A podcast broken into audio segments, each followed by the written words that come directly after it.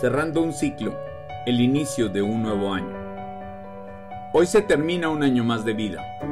Hoy toca revisar el estado de cuenta personal, de acciones, objetivos y metas.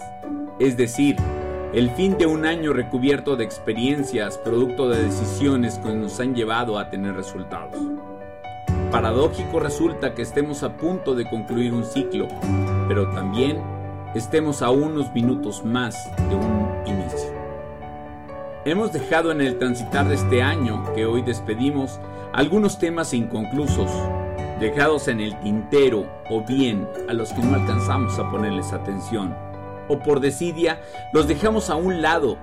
Es momento que hagamos una remembranza, haciendo una evaluación y determinando qué se podría hacer para que el próximo año los olvidos, las pausas y las desidias por fin desaparezcan de nuestro entorno. La vida no es la cosecha de los frutos, sino el análisis de cómo fueron logrados, cómo los obtuvimos, a qué nos enfrentamos y la forma en que tuvimos que invertir para lograrlo. También por otro lado, debemos analizar cuáles han sido las piedras que han allanado nuestro camino las que nos han quitado tiempo o las que nos han imposibilitado seguir un ritmo.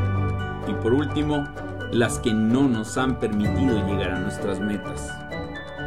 Hoy es momento de ese cierre. Es momento de saldar las cuentas, de sacar totales, de graficar para entender e interpretar, para definir posturas, para evaluar recursos, potencialidades y fortalezas para establecer nuevos objetivos, nuevas ganas, nuevos aires para el siguiente ciclo. Cerrar para interpretar, para aprender y reunir conocimiento que nos permita ser mejores para el próximo año.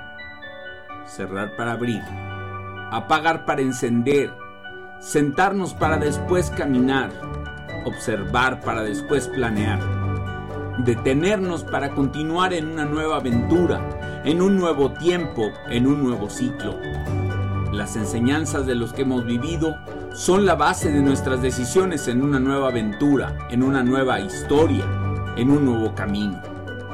Superada la mayoría de las tribulaciones, nunca estaremos exentos a vivirlas, pero sí, sí podemos estar preparados para enfrentarlas. Bienvenido 2022. Sergio García.